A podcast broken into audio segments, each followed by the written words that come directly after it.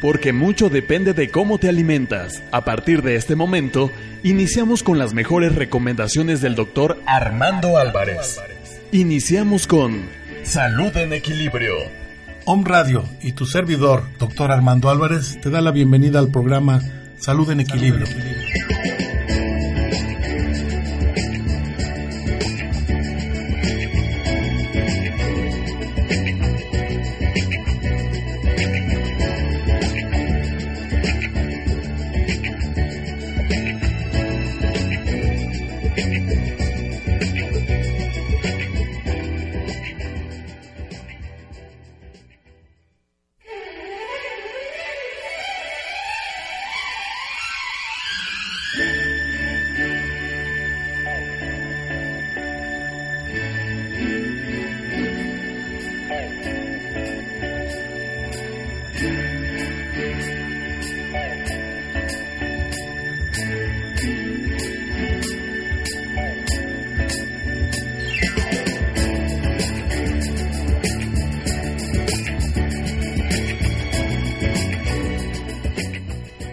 ¿Cómo te va? Muy buen día. Es un placer volver a estar contigo al aire, en vivo y a todo color.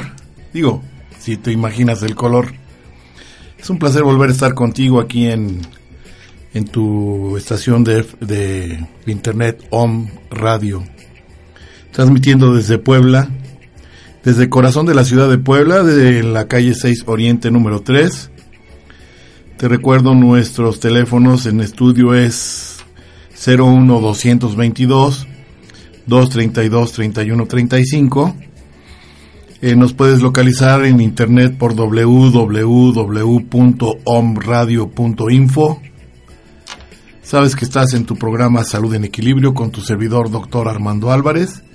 Y pues te doy mis datos. Estoy en prolongación 16 de septiembre, número 6384 en Puebla, Puebla. Mi teléfono de consultorio es 01 222 756 6779 y mi celular es 044 22 24 006401.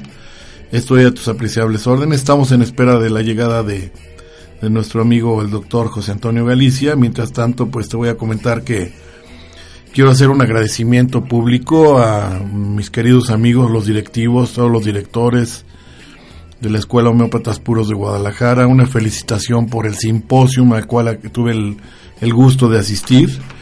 El simposio número 37 es un simposio internacional donde estuvo presente el doctor Farok Master, un, una eminente personalidad de, de la India, de homeopatía, un homeópata muy, muy... Eh, muy destacado de la India. Estuvo con nosotros en, en, eh, dirigiendo el simposio. La verdad fue fueron temas muy interesantes. Hablaron sobre cáncer infantil, sobre muchísimos temas que a lo largo del tiempo te voy a ir compartiendo con mucho gusto. Les envío un saludo a todos mis amigos de homeópatas puros, a los directores, en especial al doctor eh, Javier Vidales Gurrola, al eh, profesor López Padilla, Gabriel López eh, Padilla, a Javier eh, Vidales eh, Junior Salas, Javier Vidales Salas y a, la licenciada en homeopatía Liliana Román Santana, que voy a siempre, cada vez que yo voy a Guadalajara y que voy a ese simposio conmigo, se portan de una manera increíble.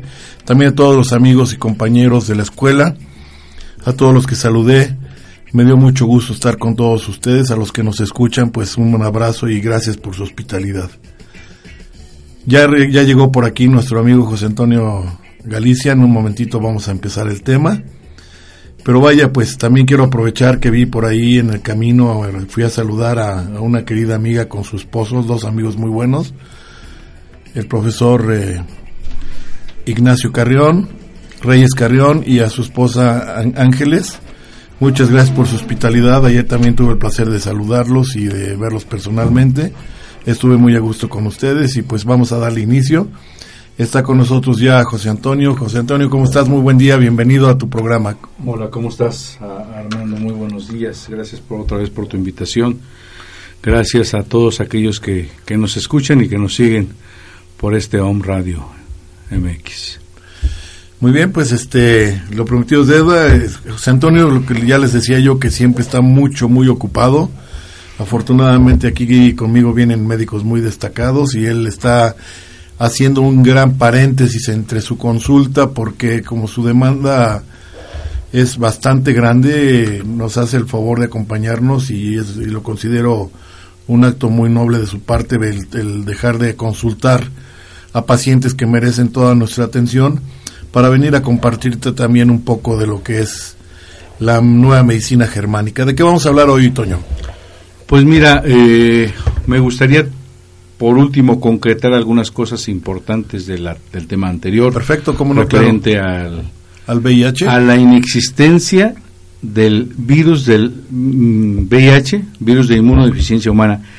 Porque digo inexistencia porque no se ha aislado. Sí. Y en caso de que existiera, lo vamos a ver ya un poquito más adelante en el programa, en caso de que los virus existan, estos, gracias a un descubrimiento científico validado ya en varias universidades, está demostrando que son apatógenos. Es decir, que los virus que tantos miedos le hemos metido y tantas responsabilidades absurdas de enfermedades, estos son, en realidad, no son responsables de la enfermedad. Eso va a dejar un gran interrogante que vamos a intentar este, aclarar antes de que terminemos el programa. De acuerdo, claro que sí, adelante. Eh, si no me recuerdo, la, semana pasada platicamos sobre eh, todo este proceso que nace en la CDC y que nace cuando se da una rueda de prensa con Roberto Galo. Así es. Y eh, anteriormente, Luc Montayer, un francés, había intentado relacionar a la leucemia, y no solo él, muchos autores hace 50, 70 años, con el tema de la leucemia y virus. Sí. Y habían aislado un, aparentemente un virus HTLV1. Sí. Ese virus, esa, esas muestras de sangre se las envía Pasteur a los laboratorios de la CDC, donde trabaja eh, Roberto Galo. Sí. En una rueda de prensa, la secretaria de Salud dice junto con Roberto Galo haber creído en haber encontrado habían creído encontrar la causa probable así textualmente fue la causa probable de muchas personas que estaban falleciendo con una aparente inmunodeficiencia. Pacientes con Kaposi pacientes con eh, tuberculosis pacientes con eh, histoplasmosis. Para lo que los que nos escuchan, ¿nos podrías este, hacer un poco de referencia a qué es el Kaposi? Mira, eh, el sarcoma de Kaposi es un cáncer que, que se da en la piel, eh, que hay un crecimiento eh, celular, vienen en muchas expresiones. Lo más fácil de encontrarlo son aquellos, una especie de lunares, sí. pero con un mayor grosor, o sea, son muy eh, elevados. Muy evidentes. Muy evidentes. Son de textura dura, gruesa. Este, en realidad es un programa biológico. Ok. Ya, ya platicaremos. Sí, sí. sí pero es que como, eh, para algunos radioescuchas no les es muy familiar la, la terminología médica, por eso te interrumpí. Enfermedades pulmonares o respiratorias. Sí. Este, enfermedades, eh, etcétera. ¿no? Entonces, eso pasó. Y curiosamente, al otro día, Roberto Galo toma la patente de las pruebas de Lisa. Es decir, curiosamente, él se agencia toda la lana pues de esas pruebas, que además es algo bien interesante. Las pruebas de ELISA, lo pueden buscar en literatura, pueden detectar más de veintitantas enfermedades. no solamente VIH. No solo VIH. Entonces, aquel que le digan tienes VIH porque tienes el ISA positivo, no condiciona que él, en teoría, tenga la positividad solamente del virus del VIH. Sí. En teoría. Eh, finalmente, después se reúnen los gobiernos y le dice a, el gobierno el francés al Estados Unidos. Se reúnen los dos presidentes y dices, bueno, mira, este descubrimiento no es de él hay pruebas de que enviaron sangre, muestras y este virus ya estaba aparente. Es un además son modelos de computadora. Bueno, por ahí mencionaste hace un momento Pasteur, pero no tiene nada que ver con Luis Pasteur, que es el, aislador. no, eso lo mencioné. Pasteur es un laboratorio. Ajá, eso es, eh, el- no, mencioné efectivamente el laboratorio Luis Pasteur porque ahí es donde trabaja Roberto, este, Luc Montague. Claro, sí, lo, lo digo porque para que pod- podamos eh, Sí. seguir con el hilo, ¿no? Y eh, no, no tiene nada que ver con los descubrimientos de Pasteur. Claro. Entonces, eh, inclusive más adelante ya te les platicaré a todos los que escuchas cómo es que efectivamente a la altura que, nació, que, que estuvo Pasteur haciendo sus descubrimientos apareció un hombre llamado Bechamps Ajá. Que menciona que todos estos microorganismos son medioambientales y que son apatógenos. Llega Pasteur, dice que sí, y entonces ahí se viene la controversia y toda la ciencia se vuelca hacia Pasteur. Ya les platicaré ese ¿Cómo tema. no? Claro que sí, Toño. Entonces, eh, para, para terminar y concretar este tema, eh, se queda así, se reúnen los gobiernos y es bueno, tú codistribuidor, yo codistribuidor, nos vamos a la mitad en todas las ganancias que hay, y todos los descubrimientos, todos los premios Nobel, etcétera. Finalmente, una de las cosas bien interesantes que le preguntan a Roberto Galo, ¿tú aislaste el virus? No, pues lo ha de haber aislado Luc Montayer. Van con Luc Montayer, tú aislaste el virus, está purificado, está... eh, Sí, hay sí, sí, hay fotografías, hay evidencia de que está, decía mi maestro de microbiología, para hablar de una infección tienes que tener los pelos de la burra en la mano, si no, no hables. Es decir, tienes que aislar el agente causal y darle Claro. el antibiótico, el, el microbicida. Desgraciadamente en la actualidad muchos médicos alópatas no lo hacen, ¿no? Simplemente con una presunción ligera de una, de una elevación de temperatura, vamos, ahí va el antibióticazo. Y lo peor es que dan de tercera y cuarta generación Así para es. que se puedan utilizar solamente en casos muy extremadamente muy graves. Y sin embargo ahí van los, las cefalosporinas, las gentamicinas que dañan tanto al, Va- al- vamos al a ser platicar humano, ¿no? ese tema porque muchos de los pacientes que no deberían de ser crónicos se vuelven crónicos por estos Claro. antibióticos. Muchos de los pacientes que iban a salir de un proceso gripal de unos días se vuelve hasta una bronconeumonía o intrahospitalaria. Es decir, no es el proceso de enfermedad, sino es cómo lo tratamos. Así es. Entonces, para terminar pronto, eh, llega y ya, se hacen codescubridores, etcétera, no lo aíslan ninguno de los dos y no han arrojado ninguna evidencia científica de la existencia del virus del VIH. Ajá. Hay un premio en Asturias donde dan mm, miles de Euros. euros, marcos, aquellos que de- demuestren científicamente. En la ciencia médica, para que yo pueda hablar de un descubrimiento, tengo que tener antes, en revistas internacionales, ciertos artículos Publicaciones, y claro. publicaciones. Y tengo que demostrar que este experimento donde yo digo que existe, lo puedo repetir tantas veces en varios lugares del mundo.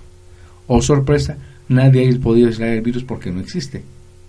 Sin embargo, toda la ciencia médica se viene en lucubraciones a través de modelos médicos. Me decía mi maestro, me acuerdo muy bien, el dogma, el dogma es un acto de fe, de creencia, Sí. ¿sí?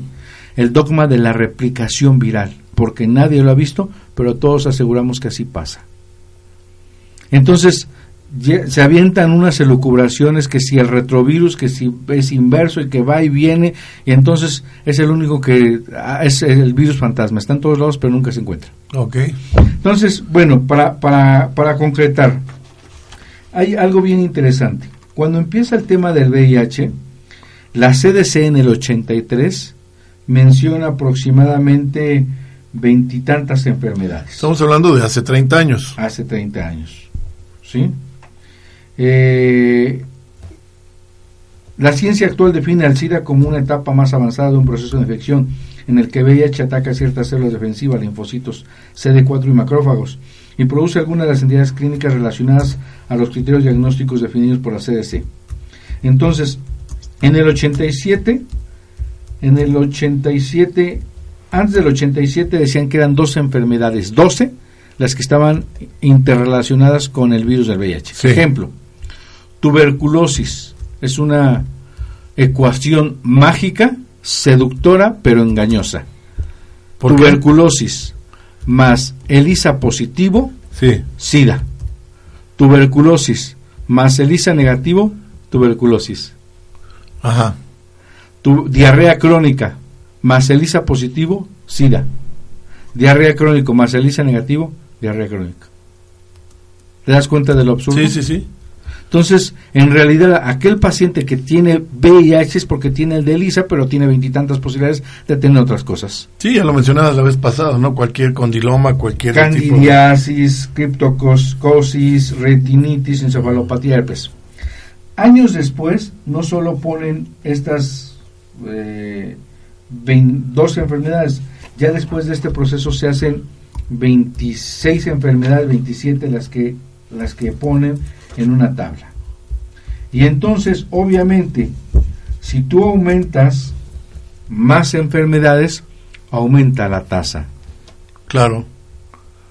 Desde luego que si aumentas a, la olla más cosas, pues va a aumentar la tasa de incidencia. Y entonces, oh, boom, aumenta el, el SIDA. Yo pienso que esto es aunado eh, todo lo que el, falso descubrimiento, por decirlo así, porque realmente con todo lo que nos estás comentando, pues no es nada nada confiable la, aportación del, de la OMS en cuanto al VIH.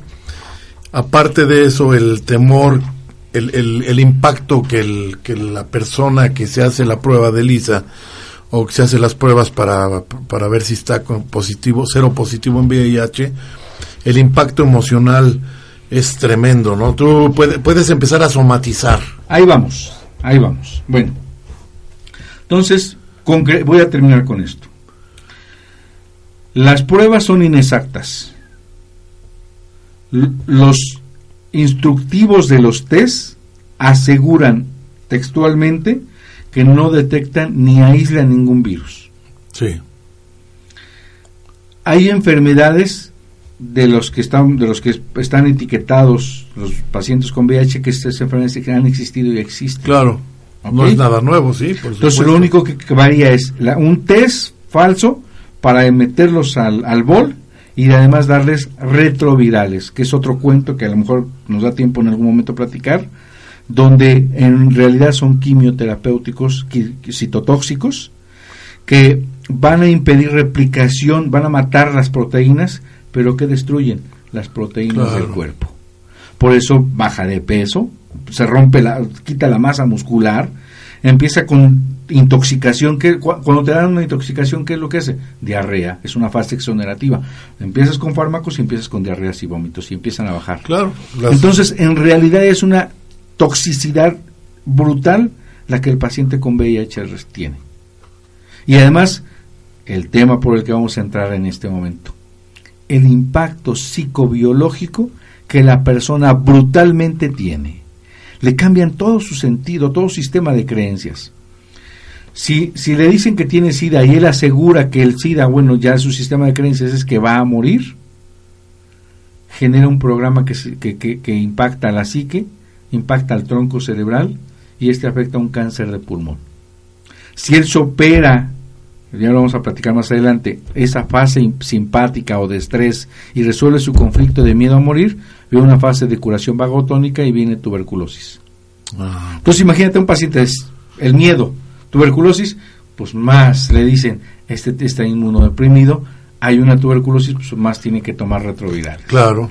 Entonces ya no sale de ese círculo. Y además empieza a sacar esputo con sangre, porque es como se destruyen los tumores, ya lo vamos a platicar más adelante y entonces se espanta. Entonces tuberculosis me voy a morir. Ya si me habían dicho que tenía SIDA, yo ya tengo tuberculosis, ¿quién no cree que a partir de ahí ya lo tiene? ¿Te imaginas? te, encapsulan y... dice un amigo, lo metemos a un abismo sin, sin, sin salida. Entonces, si el paciente tiene un ataque a, la, a su integridad, es señalado, es atacado, viene un sarcoma de Kaposi, porque es un crecimiento como una caparazón que nos cubre. Si él resuelve, esto se degrada con ayuda de bacterias. El próximo, el próximo programa les voy a dar una exclusiva.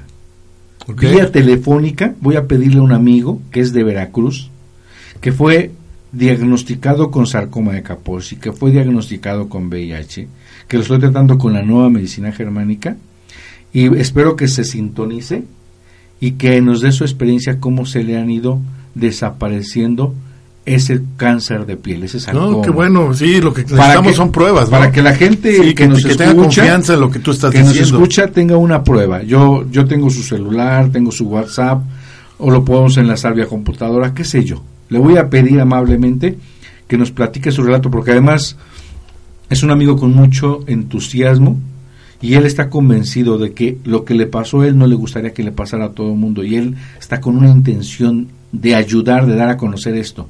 Pues le dije, mira, tu problema es que caíste en, este rollo, en este miedo. Sí, le aplicaron retrovirales, seguramente. Eh, un tiempo muy corto. Ah, pero lo, lo, más grave para él fue el diagnóstico de cáncer. Sí, claro. Y ahora lo impresionante, este Armando, es bien, es maravilloso, tendrás que verlo.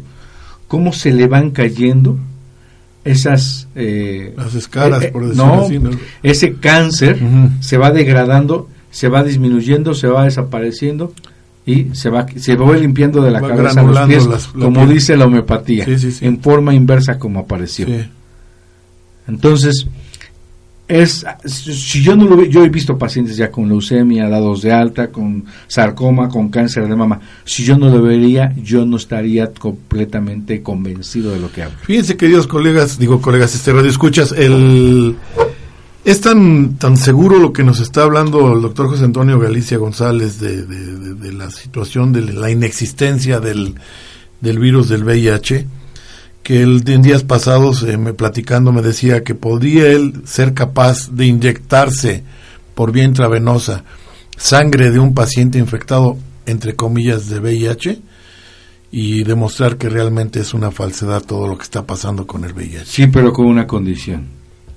A ver, ¿cuál es? Sí, no, o sea, decir, si, no es gratis, ¿verdad? Si lo decimos así, suena como que está loco el doctor Galicia. Yo lo hago ante notario siempre y cuando un médico alópata científico se, tome sus retrovirales inocuos toda la vida, porque yo me voy a inyectar toda la vida el... Sí, claro, es para toda tu vida, sí. Entonces yo me dejo inyectar, pero que alguien que asegure que, que, que, existe el virus y que además asegure que sus fármacos son inocuos, se, se tome el medicamento de por vida.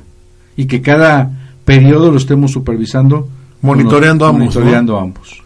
Obviamente, tiene, obviamente tiene que ver de algún parámetro de control, porque él puede decir que sí, no tomárselos, ¿no? Claro. Pero tendría que tener testigos y estarle dando vía, a lo mejor vía cámara, esta es mi dosis, aquí está, este está el día, me como una evidencia de, de esta situación. Yo estoy totalmente convencido, ¿no? Pero habría que ver si aquella persona, digo, tiene, yo estoy convencido de lo que hablo, pero no tiene que ser gratis. Imagínate cada demostración, porque, porque bueno, eh, el organismo puede tener una respuesta de alergia. Por cierto, pues sí, por, simplemente por no, no, ser compatible la sangre. Y el estarlo haciendo, pues, genera, puede generar una, una situación diferente que no buscamos. Claro. Pero yo lo hago una, una sola aplicación con aquel que se deje tomar los fármacos toda la vida. Sí, como resulta lo que buscan algunos de los médicos que, se, que practican las eh, hemovacunas, ¿no? Autohemovacunas. Buscan que el, tu propio organismo genere anticuerpos contra lo mismo que tú tienes. Ponemos las vías que quieran, vía oral, intramuscular, subcutánea, intradérmica, rectal, las que quieran. Vamos a un corte, Toño, ¿qué te parece? Y continuamos en Home Radio Salud en Equilibrio con tu amigo doctor Armando Álvarez.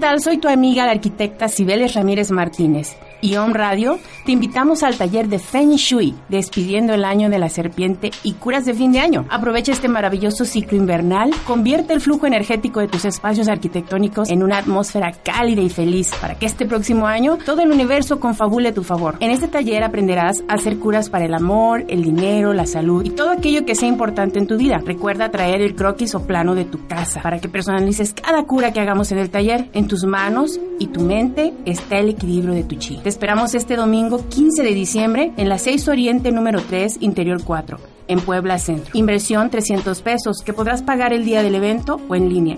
Inscríbete a contacto arroba omradio.info o al celular 2221 0861 26. Despidiendo el año de la serpiente.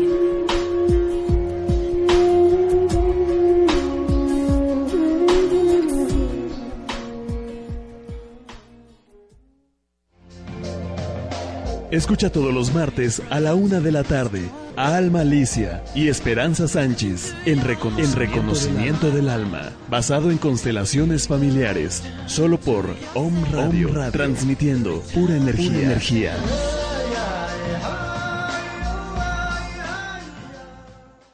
Te mereces lo mejor, te mereces sentirte pleno, te mereces tener éxito y te mereces ser feliz. Todo por el simple hecho de existir. Y mejor aún, se puede. De corazón, Mar Barbosa. Asesorías personales, talleres y conferencias impartidas por Mar Barbosa, especialista en superación personal y coaching en pensamiento positivo. Date la oportunidad de vivir mejor. Citas e información a los teléfonos 264-1915 y 2223-966469 en Puebla, México. Correo electrónico mar.barbosa.c.gmail.com y en Facebook como Mar Barbosa.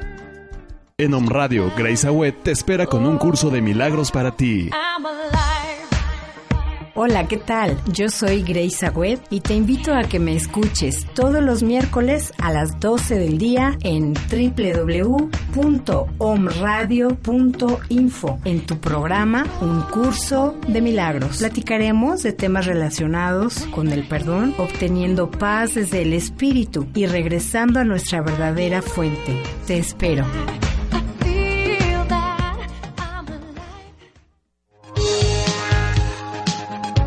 Esto es Actitud Om. Sonríe y escucha. Om Radio. Disfruta la vida. Y escucha Om Radio. Apasionate. Escucha Om Radio. Date un tiempo para ti. Escucha Om Radio.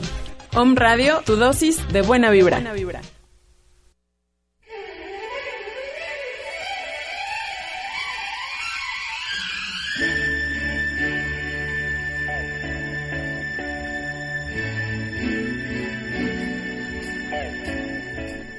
Muy bien, regresamos contigo. Estamos al aire en omradio.info, www.omradio.info, en tu programa Salud en Equilibrio con tu servidor, el doctor Armando Álvarez y el doctor José Antonio Galicia, que esta mañana nos acompaña.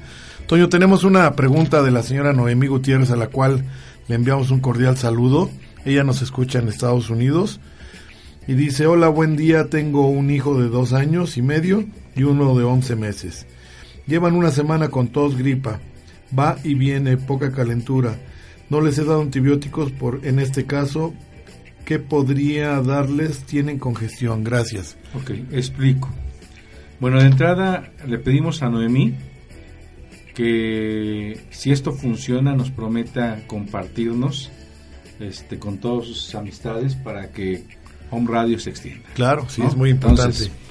eh, esto sería para la nueva medicina germánica una fase vagotónica una fase de curación. Sí. Si es vía respiratoria, eh, muchas veces tiene que ver con un conflicto de miedo, o si fosas nasales, con un conflicto de algo me huele mal. Una sensación de acecho, de que algo va a pasar. Hasta cuando va a llover y se pone nublado, esa sensación de que algo está mal sí. Eh, es una percepción. Si te das cuenta del perrito, cuando dicen huele el miedo, cuando pap, todavía escuchamos ruidos y ella empezó a ladrar. ¿sí? Pero por el olfato, porque él ya percibió el olor. Sí. Esos vestigios tenemos biológicamente esos programas. Cuando nosotros tenemos un presentimiento de que mi vecina está hablando mal de mí, es porque sí está hablando mal de ti. Hay una, hay una situación en que la mucosa se ulcera, hace más espacio para jalar esa información que a mí me es útil, ese acecho, esa, esa situación de miedo. ¿Vamos bien? Ajá. Es un programa, está en fase simpática, está en fase de estrés. Y cuando se resuelve, no pasó nada, todo bien, no, no fue nada, o ya lo resolví, ese peligro pasó, viene la inflamación de mucosas y la secreción, llamamos gripe. Ah, ok. Ok, bueno, para concretar, este, a Noemí le sugerimos varias cosas, hay varias cosas que hacer. Primero, arroparlos, calorcito, hay que darles infusiones calientes de tomillo, de manzanilla, de eucalipto, de gordolobo, de tusilago, eucalipto, alguna Sin planta. que tomen alguna cosa fría después de esto. No. Y es muy fácil conseguir la flor de bugambilia. Entonces con tomillo y bugambilia lo encuentran, es muy fácil. Se pone a hervir, ¿sí? Le puede poner un trocito de ajo, un trocito de cebolla morada, no es necesario. Le puede poner nabo y rábano. Se hierve, se cuela, una pequeña rajita de canela, mínima, se cuela, se entibia, le agrega el jugo de un limón y le agrega una cucharada o dos de miel. Estamos hablando de un niño de 11 meses, que seguramente todavía está lactando. No tiene ningún problema y, con esa información. Y dos años y medio. Lo pueden Ok, yo le agregaría también que se considera, si vive en Estados Unidos, allí es muy, muy socorrida la, la existencia de la quinasia. Claro. Y claro. que se compre unas gotitas de quinasia en, en tintura y le puede dar el- al, al pequeño unas en su, en su biberón, en su mamila, como se llama aquí en México, eh, en una onza de, de agua que le ponga unas 10 o 15 gotitas de, Claro. de, de- de quinasia. Esto va a ayudar a elevar el sistema inmunológico y va a poderse defender un poco más al... Ya te platicaré que la nueva medicina este inmunológico queda como que en stand-by, pero ya Ah, veremos. ok. ok, pero tiene una mejor respuesta, eso sí. Y junto con eso yo le sugiero vitamina C. Claro. Al, al grandecito un gramo, tres, un gramo una vez al día y al pequeño medio gramo tres veces al día. Hay gomitas, son dulces y vienen gomitas con equinacia, o sea, se puede dar eso. Y si consigue homeopatía, ya sea que se le pueda dar, pues, subrionía, Yo preferiría aquí en este caso aconitum, Toño, porque apenas comienza, ¿no? ¿no? Y tal vez fue un enfriamiento, más contagio. Como si está el niño temeroso, datos, claro, si, si el niño está muy temeroso, lo ve que está con, con- con- con cierto temor, con cierto apanicamiento, como dicen ahora, yo aconsejaría conitum. Y si no, pues ver el síntoma, ¿no? Que sea esperar a que, que, que resulte más. Si hay, por ejemplo, hay flujo, flujo nasal. nasal, exacto, una rinorrea, eh, pues podría ser en caso Alium dado cepa. alium cepa, exactamente. Bueno. Habría que ver el síntoma más específico. Habría que ver cuál es lo que predomina. Y eh, si no consiguen homeopatía, por último, en Estados Unidos hay un laboratorio que se llama Biologic Homeopathic Industry. Es BHI. Él tiene una gama de eh, polifármacos, ya para bronquitis, para gripe, Flu Plus, me parece que hay uno que se llama BHI Flu Plus, o BHI Cold, o BHI Flam. Sí. Esos son medicamentos que se pueden adquirir en algunas tiendas, farmacias, y si no hay que escribirle a BHI y decirle dónde está lo más cerca, ¿no? Pero no hay este restricción por prescripción médica en, en cuanto al- a la... a la homeopatía no. En, esos laboratorios. De acuerdo, sí. Entonces, para- por eso es que los comento, ¿no? Sí, es que Noemí realmente está complicada porque es que en Estados Unidos hasta para unas vitaminas te piden te piden la receta médica. Entonces, este, pues siempre vamos a tratar de, de encontrar la mejor opción para ti, Noemí. Y si no, pues en un momento dado, pues tanto desde la farmacia de Toño como de la mía, podríamos enviarte medicamentos, ¿no? Sería cosa de ponernos de acuerdo. Pero primero inténtale por donde va, por donde te dice Toño y, Bueno. y vamos a seguirle. Pues vamos, porque tenemos cada vez Claro, menos sí, sí, tiempo. sí, adelante. Vamos a explicar qué es la nueva medicina germánica brevemente, una breve introducción, porque no nos va a dar tiempo, pero ese es un descubrimiento que se hizo eh, en 1981-80, cuando eh, un médico alemán, eh, el doctor Ricker Herrhammer, este, tiene un incidente y empieza él con cáncer de testículo y la esposa con cáncer de mama. Sí, esto ya nos, para los que nos, nos están escuchando recientemente ya nos lo había comentado Toño, pero yo le pedí que lo volviera a comentar para que tú te enteres perfectamente bien de cómo nace la medicina germánica. Y a través de este evento, él se va a las camas de los pacientes a preguntar si ha tenido sucesos altamente traumáticos. ¿Qué es lo interesante de todo esto, Armando? Es que él se da cuenta que no son conflictos emocionales, no necesariamente son psicológicos puramente, sino él se da cuenta que son conflictos biológicos. ¿Qué tiene que ver esto con la enfermedad?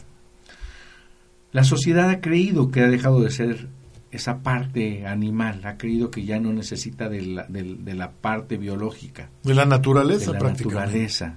Y entonces, un conflicto, él dice, un conflicto de territorio, que ahorita vengan y entren a la cabina dos, tres personas y quieran hablar, como que no nos gustaría nosotros. Sí, estamos en ¿no? nuestro, en nuestro tiempo. como de parte de quién Claro, vendrían a hacer eso, ¿no? Y entonces tendríamos una invasión a nuestro territorio. claro. ¿no? O eh, que empiecen y lleguen a tu casa, se metan a tu casa, el yerno, y se siente en tu silla predilecta. Y le esté cambiando a la televisión, y tú ibas a ver el fútbol, se le pegue, pone una película. Y, y por no estar mal con tu hija, no le dices nada. Ujú, sí, a lo mejor te subes a tu recámara, pero sientes esa invasión a tu territorio. ¿no? Y el coraje que te da, ¿no? Sí, O compras tu, tu cervecita, llega el yerno y se la toma. Y dices, híjole, o un vinito, lo que tú quieras, es una invasión a tu territorio. Sí. Y como eso hay 20 ejemplos, como ir al trabajo y que un, una persona esté quitan- tratando de quitar tu puesto, infinidad de cosas. Eso no tiene nada que ver con el egoísmo, ¿verdad? No, tiene que ver con una invasión a lo que consideras que es tuyo Ok. o lo que te pertenece. Imagínate una manada de lobos. Esa manada hay un líder. Y ese líder, todo lo que eh, él puede Controlar. eh, controlar, lo va a llevar. Y tiene lobas, etcétera, ¿no? Y si viene otra manada, no lo van a dejar entrar. o Otro lobo no lo van a dejar entrar. Hasta que pase ciertas situaciones, ¿no? Claro. Entonces, ese conflicto de territorio puede, puede afectar a muchas áreas. ¿sí? Por ejemplo, el ectodermo, ¿no? la parte que recubre. ¿sí? Por ejemplo, es muy característico en los niños en la anuresis o en la cistitis en la mujer. La nurisis es eh, constante orina, por la, sobre todo, eh, depende, puede ser en la noche, y eh, la cistitis es una inflamación de la vejiga que sienten ese ardorcito las damas que, que, que, que- que molestia de estar orinando cada rato. La enuresis es la emisión nocturna de la orina, Así es. muchas veces involuntariamente y eso es en los niños. Sí. Y la cistitis es la inflamación de la vejiga con síntomas como dolor, ardor, Ardor, eh, picor. picor, ¿no? Este, ¿cómo los animalitos delimitan su territorio? Orinando. Claro. ¿Dónde nos pega a los seres humanos? En la orina. Entonces vamos a ir hablando de ese lenguaje, pero lo importante, por lo que voy a terminar, bueno, voy a av- avanzar, es que está sustentado en cinco leyes biológicas. Todo esto se llama nueva medicina germánica y se soporta o se sustenta en cinco descubrimientos o cinco leyes biológicas. La primera ley es la ley férrea o la ley del hierro del cáncer. ¿Por qué es férrea? Porque es de hierro, porque es inquebrantable y porque es reproducible en el 100% de los pacientes. Se, se cumple al 100%. Ok. Esta ley dice así, todo proceso de enfermedad se, debe por, se da por un DHS, que es síndrome de Hammer. Esto significa que es por un eh, eh, trauma o un shock altamente traumático, sorpresivo y que no lo compartimos. Ok. ¿sí?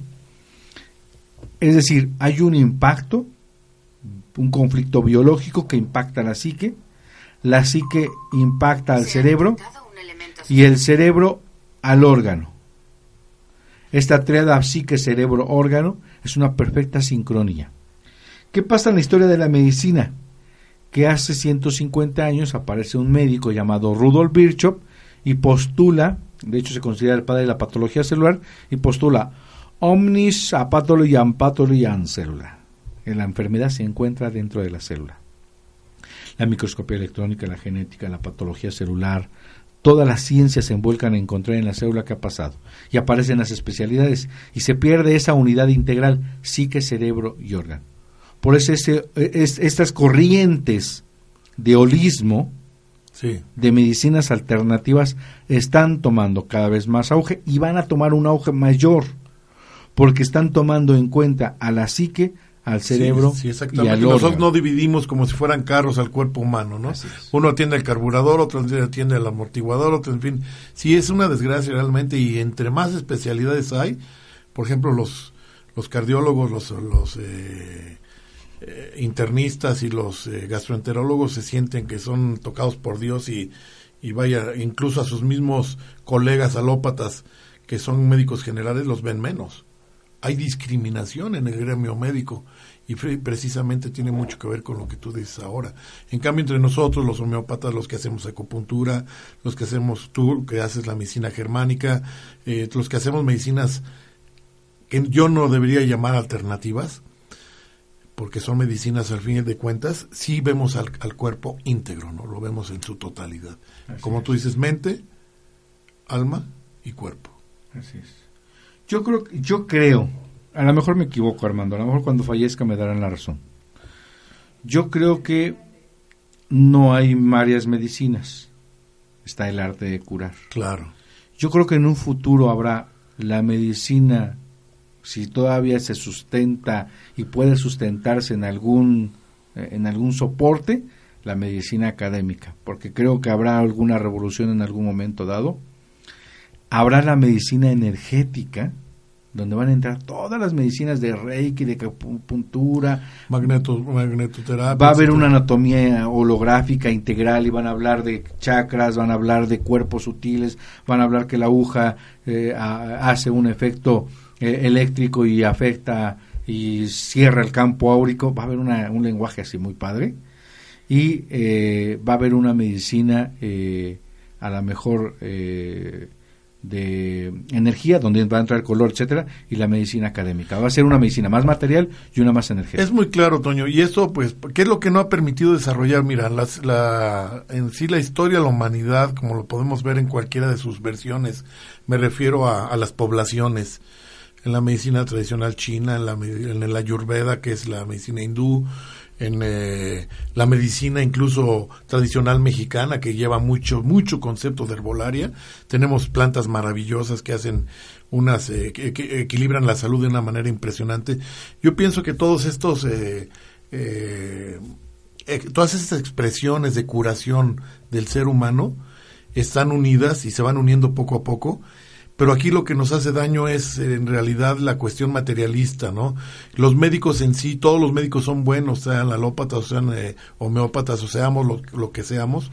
En general creo que todos somos buenos, pero desgraciadamente los médicos alópatas están sujetos a un códex, que es el códex internacional, que es de donde emiten, emanan todos los, los artículos, todos los medicamentos que están clasificados y solamente los laboratorios pueden trans- eh, eh, hacer la- las, las formaciones y transformaciones de los mismos y esto es para generar dinero.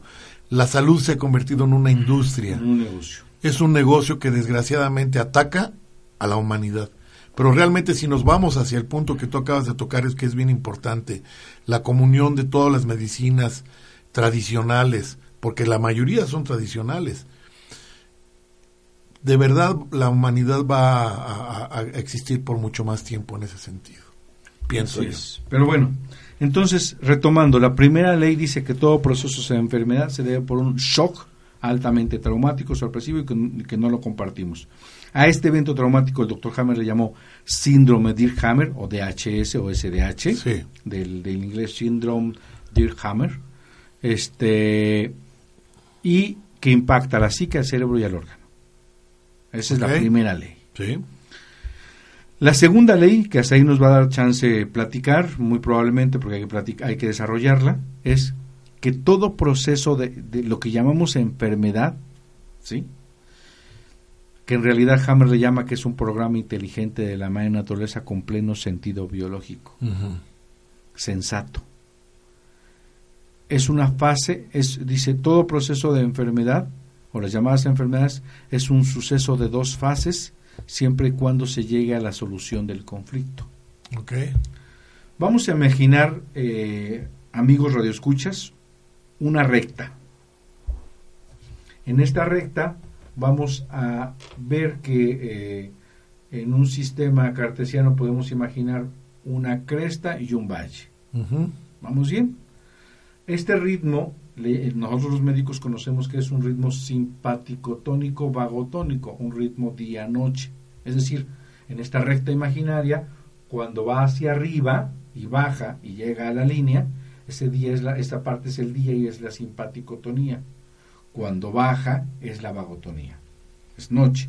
Día-noche es un ciclo, es un ritmo, es autónico, es normotónico, es equilibrio. Sí. Vamos bien. Y así todo el día, todos los días, diario llevamos ese ciclo. ¿Sí? Imaginemos una recta con unas ondas, suben y bajan.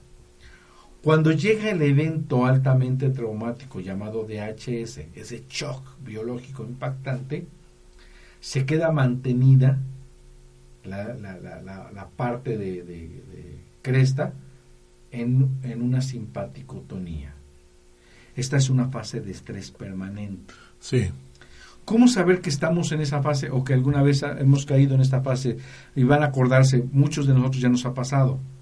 Las manos se ponen frías, hay una vasoconstricción, Sí. se nos va el apetito, se nos va el sueño. Estábamos en estrés permanente, Sí. ¿sale? Ok. Esa fase simpática, le llama el doctor Hammer, es la fase activa del conflicto. Hay un conflicto que nos dejó así. Cuando nosotros resolvemos el conflicto, ejemplo, me piden que mañana desocupe mi casa porque el banco le debo 150 mil pesos Sí, de un préstamo de un millón, pero yo no he podido pagar y ya le debo 150. sí. Y me dicen, o desocupas tu casa o mañana te desalojamos. Esa noche o esas noches no duermo, se me va el apetito. Necesito saber a quién le voy a pedir, qué puedo vender, dónde puedo conseguir. etc. Empieza Sí, a tratar de resolver mentalmente un el programa problema. claro. de solución. Ni siquiera me da hambre, decimos. Sí. ¿Vamos bien? Cuando llegamos a la solución del conflicto, le llama el doctor Hammer conflictolisis. Lisis es disolución o solución. Entonces, la solución del conflicto, le pone CL. ¿Vale? Ok. Y entonces, ahora viene una fase de valle, Sí, donde viene una, una, una fase de valle A, sube, tiene un pico de simpaticotonía, es decir, supera la línea, baja, y después viene una fase vagotónica B. Fase vagotónica A, epicrisis o crisis epileptoide, y abajo, otro valle, una fase posterior a la solución del conflicto B. sí. Entonces, la fase posterior a la solución del conflicto A, que es un valle, ya hay manos calientes. No, no, no es literal, no es literal lo que voy a decir, pero puede ayudar. Un paciente que tiene un cáncer activo puede que tenga sus manos frías, heladas Sí, o un conflicto, una bronca, él trae una bronca y toca en las manos. Y cuando, cuando un paciente, aunque tenga cáncer, puede, porque necesitamos valorar muchas cosas, puede estar ya en una fase de curación o de solución, las manos están calientes.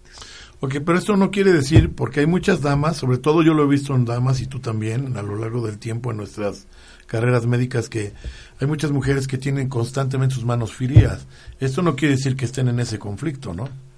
Probablemente esas manos frías, si no se le quitan, está, ella tiene un estrés permanente, conflicto permanente. Puede no ser cáncer, pero ella es que hay, en la fase activa de conflicto hay disminución de las células o aumento de las células o paraliza una función. Ok, Esas tres cosas. Y en la fase de curación, si aumentó, acaba de disminuir. Y si aquí disminuyó, aquí va a crecer.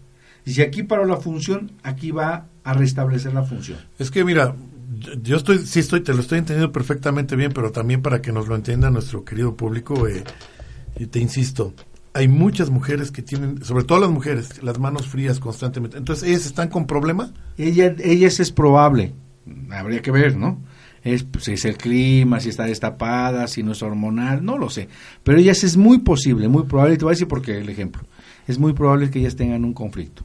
Entonces, las Hace condiciones, perdón. Un conflicto perdón, activo. Perdón, Un- algo, algo que les preocupa y que no han resuelto. Entonces la condición de, de- de- del ser humano es siempre tener las manos con la temperatura estable igual del- de, todo el cuerpo. Toco las mías, toco las tuyas. 36.5. Son, son- tienen una fase vagotónica. Pero por ejemplo, si hay una dama que, modestia aparte, yo le gusto, me doy cuenta porque tiene las manos frías. ¿Está entrando en una cuestión emocional o le caigo mal? No, no, no y- y no está- sabes. ¿Tiene las manos frías? No sabes si te hay una bronca atrás. O sea, tú, no, o sea, tú la estás tocando y tienes manos frías. No sabes si es porque le gustas o porque tiene una bronca atrás. Claro. O sea, tú, no, ella, tú sabes, nada lo único que sabes es que está en simpaticotonía o en estrés. A Es lo único que sabes. a lo que quiero llegar entonces es que las personas que tengan las manos frías pongan con un poquito de atención en su situación Que de- emocional. Hay algo, hay algo, hay un conflicto que tienen ahí y que no han resuelto. Ok. Después, esta, podemos igual al otro programa. Sí, Toño, es que sí te lo pregunto porque vaya, esto crea una, una laguna, crea una duda, porque yo conozco muchas mujeres, sobre todo mujeres, que sí constantemente tienen las manos frías. Te ¿no? voy, te voy a cerrar con esto algo, les voy a compartir algo. Hace como, yo vengo desarrollando esto, pero hace como unos, ¿qué serán? Dos o tres, dos o tres, bueno, de siempre, mi, mi hija pequeña ha tenido manos frías. Sí, Ella tiene o- 11, 12 años, sí. 12 años. Pero llegó un momento en que sus manos verdaderamente estaban heladas, eh, literalmente heladas, de dos meses o tres meses a la fecha. Obviamente ella ¿Te no tiene un cáncer activo. Obviamente, o- igual lo tiene, pero es un programa. No, no quisiera confundirlos en esto, pero ella tiene un estrés. Ella tiene un estrés. tuvimos la oportunidad que mi esposa y su hijo y mi hijo se fueran y yo me fuera con ella. A un viaje largo de dos horas. Sí. Y en ese me puse a platicar. A ver, platícame lo último que, que te ha pasado. Y empezamos a, a- a- lo que yo le digo, empezamos a sacar los DHS, los eventos altamente traumáticos. Sí. Créeme que cuando bajó del, del- y a los días, ahorita la puedes tocar, sus manos están calientes. Es decir, ella tenía problemas que traía atorados y que no había solucionados. Ah, de acuerdo. Eso es muy importante lo que estás diciendo. Por eso te pregunto, ¿eh? La cuestión de las manos frías sí es, sí, es. este, Es probable que digo, yo lo, yo lo vi en mi pequeña, es algo que yo te estoy no solo la clínica, no solo con mis pacientes, sino con mi propia hija vi eso. Y hoy ya reviso sus manos y ya se permanecen calientitas. Y ella era de manos frías. Pero llegó un momento en que de verdad se helaron. Entonces ya me preocupó, dije, bueno, ella, si no es en este momento, porque si no tiene un síntoma, puede caer en algo que le llama el doctor Hammer, en un conflicto eh, que cae en, en re- en recaída que se vuelve crónico, o en un conflicto pendiente, o en una constelación, ya hablaremos, que hay un conflicto en un hemisferio y en otro, y hace que el paciente no haga cáncer, pero en ese equilibrio de estrés se mantiene vivo. Ok. Por ejemplo, yo he observado también que algunas de las damas eh, que están estudiando, por ejemplo, y que van a tener algún examen, sí cambia la, la temperatura. de Claro, las se manos. ponen manos frías. Incluso diaforéticas en algunas ocasiones, y es decir, sudorosas, ¿no? Este, ¿Eso Bueno, tiene que ver? Así es. Entonces tenemos la fase A, que es caliente, cura inflamación, dolor, vagotonía, hay cansancio, ya las manos se ponen calientes, eh, ya hay más mejor apetito y se duerme mejor a partir de las 3 de la mañana al alba. Y después viene un- una crisis epileptoide, que es una crisis curativa, y después viene una fase de restauración, regeneración y reparación, y después cae el equilibrio. Entonces, en realidad, esas son las dos fases de todas las enfermedades. ¿Ok? Ok, sí, sí estoy de acuerdo, pero sí, es, es algo sorprendente, es algo que es un partaguas, como tú dices en un principio, y, es un foco de, estás abriendo un foco de atención para todo el público, para todos nosotros, porque debemos entonces estar analizando constantemente el comportamiento te- term- eh, térmico de nuestro cuerpo, y, analizar nuestro interior, ver qué es lo que nos está bloqueando, qué es lo que nos está preocupando, qué es lo que nos está metiendo una astilla para, para en un momento dado producir un, un evento, ¿no? Bueno, lo que nosotros hacemos, bueno, yo no con esa pericia, pero con un amigo estamos haciendo, eh, él con una experiencia bastante buena, estamos sacando problemas crónicos en cuestión de horas, sacando esa astilla del alma. Perfecto. Yendo al DHS, llegando a quitar el evento traumático, quitarlo, eh, a través de grabaciones llegamos al evento traumático, quitamos esa astilla y en poco tiempo el paciente recupera su salud. Toño, yo sé que esto no tiene nada que ver, es muy independiente de la homeopatía, pero en el caso dado podríamos comparar algunos de los eh, de las fases que se encuentran en la en la en la cresta alta para que el, el público nos entienda con los miasmas crónicos.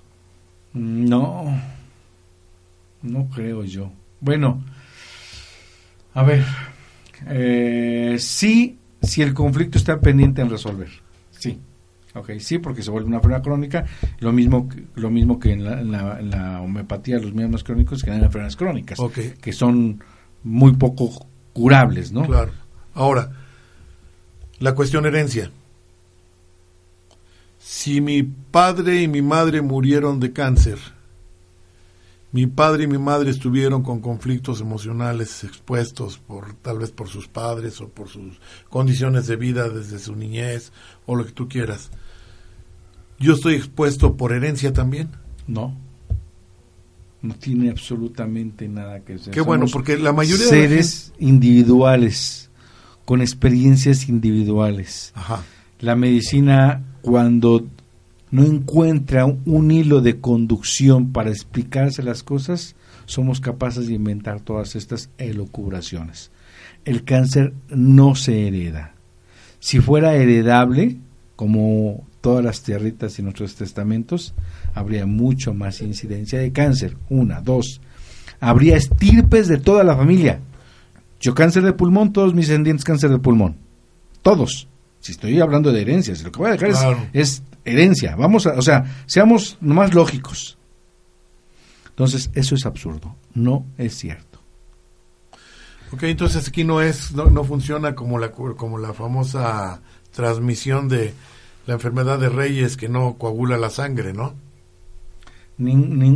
Todos los síndromes, todas las herencias, todas las eh, teorías bacterianas, virales, se caen. Imagínate que, imagínate que te digo que esto eh, va a empezar una tercera revolución en la medicina y que esto, una universidad prestigiada de Alemania, no se atrevió a sacar a, a la luz porque el sistema médico mundial se caería.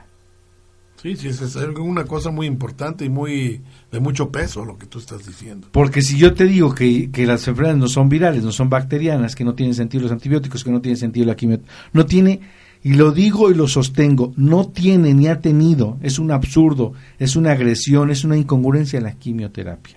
Sin embargo, cuando ya estás en un, en un factor de, en una, una- más bien en una etapa, una etapa de enfermedad, podríamos amainarlo con algunos remedios.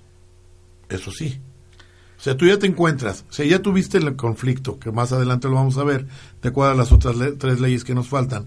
Pero tú ya te encuentras con el cáncer, ya te encuentras con un proceso eh, de evol- evolutivo de, de- de destrucción. Sin embargo, no has tomado ninguna, no has adquirido, no has, no has hecho uso de ninguna quimio.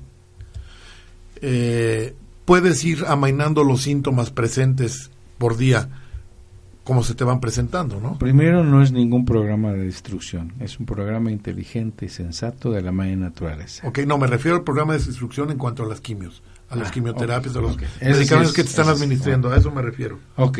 eh, de entrada lo que te enseña la nueva medicina es ver en qué fase estás. Si estás en fase simpática o de estrés sin haber resuelto el conflicto, dele lo que le des. Vayas a donde vayas, no vas a salir de eso. El paciente muere por, empieza a bajar de peso y muere por inanición, por falta de comida. Acuérdate que dejan de comer en la fase Sí, claro. simpática. Y un paciente con un, con un conflicto baja hasta 20 kilos. Te divorciaste de la noche a la mañana y no te querías divorciar. Bueno, tú no, ¿verdad, amigo? Ni yo. Alguien. Sí. Un suponer. Y no, el pa- es más, por ahí salió un- un- una caricatura donde dice, píldora para bajar de peso, divorcio. Entonces, es un, es, puede venir, puede ser, a otros puede ser la felicidad, pero puede ser que si te tomó mal parado eso te sea un shock y empieza a bajar de peso. Normalmente los divorcios suelen recuperarse, ¿no? Con otro chico, con más guapo, con más dinero, pues fácil, lo recupera, ¿no? Claro. Pero si el, pro- si el conflicto que te está llevando a esto verdaderamente fue brutal y no solucionas, te, te- te quedas en fase simpática y mueres. Entonces, lo primero que hay que hacer es que en fase estás. Mira, Toño, ¿por qué no hacemos una cosa? Ya el tiempo se nos está agotando. pues, Este, Ya se nos agotó. en ese- este, me vas a dar tus datos, pero yo quisiera comprometerte, si es posible, yo sé que estás muy ocupado todo el día, si a través de la página de Home Radio nos pudieras hacer favor de, no sé si exista un pequeño diagramita, como para que los, los este, escuchen nos entiendan De la segunda cresta, ley. sí, de la segunda ley, de la cresta de la, del estado de simpa- Dicotonía, de- vagotonía. vagotonía. una, una, una gráfica para que se vaya eh, haciendo más, no solamente por radio, sino que también se expresa en la página y que ellos puedan irse in- involucrando más y, y- y viendo mejor la situación. Con todo ¿Podría gusto, ser? Armando, con todo Por gusto. favor, Toño, Con ¿nos puedes gusto. dar tus datos, Toño, si es tan amable? ¿Dónde te podemos localizar? Mira, estamos en la 7 Sur 2512, próximamente a partir de enero 2506. 7 Sur 2506, Colonia Chulavista. El teléfono de contacto es el 01222 240 7482. Estamos en Puebla, de Los ¿Tu Ángeles. página de Facebook? Eh, página de Facebook es José Antonio Galicia González o Nueva Medicina Germánica México. Eh, mi correo electrónico es biomédica, L de Lalo T de Toño, arroba hotmail.com. Perfecto, pues este el tiempo se nos agota, es muy padre estar contigo, siempre platicando, siempre comentando lo nuevo de las de las medicinas, es impactante este tema. Eh, tenemos la fortuna de contar con la presencia de Toño, que es uno de los líderes de la medicina germánica en México. Y pues vamos a aprovecharlo al máximo, vamos a tener muchos programas con él para que te sintonices. Queda la, el compromiso de que en la página de Home Radio vamos a subir la gráfica de la segunda ley para que tú puedas enterarte de cómo es. Y ya en la siguiente, en el siguiente programa, que probablemente terminaremos con la segunda ley biológica y entraremos con la tercera, ya tú vas a poder estar más eh, empapado de cómo, de, qué es lo que estamos hablando y, puedas comprender de una mejor manera el panorama de la nueva medicina germánica. ¿Te parece bien, Toño? me parece excelente. Pues este fue tu programa, Salud en Equilibrio, con tu servidor, doctor Armando Álvarez. Es un placer estar contigo. Recuerda siempre, por favor, masticar perfectamente bien tus alimentos. Date tiempo para la comida. Envuelve bien con tu saliva tus alimentos Recuerda que tu salud depende de lo que comes y de cómo comes. Muchas gracias por haber estado con nosotros. Saludos a todos, gracias.